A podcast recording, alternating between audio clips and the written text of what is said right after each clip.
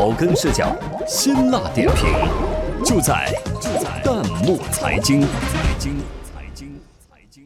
草根视角，辛辣点评，欢迎收听弹幕财经。零零后 CEO 放话说，三四十岁企业家不了解互联网。雷军表示压力山大。网友说，初生牛犊不怕虎，成功是干出来的，不是说出来的。有请值班编辑牛萌、崔健。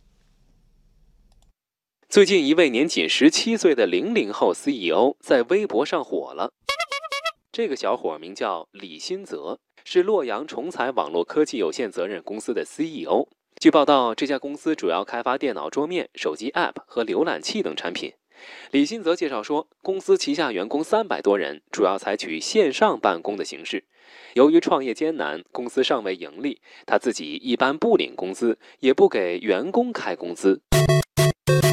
李欣则自信地说：“自己的公司试图比肩苹果和微软，还有同学叫他未来的马云、未来的比尔盖茨等等。”不仅如此，这位零零后 CEO 最让网友感到兴奋的是下面这句话：在采访中，李欣则气定神闲地说：“可能一些三四十岁的老一辈企业家，他们就没法了解互联网，因为他们已经老了。”这位零零后 CEO 的采访视频在网上一经发布，便引发了大批网友围观，就连小米创始人雷军都被吸引了。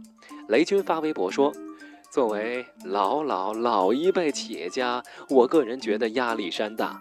长江后浪推前浪，世界未来一定属于零零后，加油！”不少网友在雷军微博下面附和道：“自古英雄出少年。”网友小英说：“初生牛犊不怕虎啊！”网友只会韩信开玩笑说：“看完这个采访，我又看了看身旁玩王者荣耀的弟弟，反手就是一巴掌。”更有网友从品牌推广的角度对这位零零后 CEO 表示赞赏。网友贝贝说：“如果从产品业务的角度来看，重彩科技还不算一家成功的公司的话，从品牌公关角度来看，李新泽这么小的年纪能做到如此境界，已经秒杀了不少公关公司。不过，仍有许多网友力挺互联网圈的老一辈企业家，认为雷布斯只是自谦而已。”南苑宿舍副社长就调侃说：“后悔创业杰克马，不知凄美刘强东，不懂互联网雷军，都是互联网企业家的标杆啊。”网友木木也说：“互联网就是老一辈建立起来的，老一辈看着互联网成长，你还说人家不了解？”还有不少网友认为零零后创业太不靠谱。有网友搜出重才科技开发的电脑桌面、App、浏览器等产品，发现漏洞百出，认定这只是一帮小孩子的游戏。网友名字说：“好好去搬砖吧，这个孩子还涉世未深。”网友峰峰说：“中国缺乏敢想敢干的年轻人，但敢吹的实在太多了，不需要了。”虎嗅网也点评说。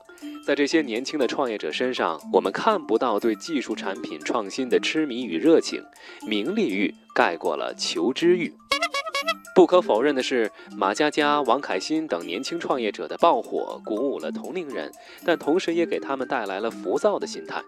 在这里，我们并不想捧杀或棒杀这些年轻人。抛开对他们年龄的成见，一个创业公司能否走下去，最终还要看产品和服务。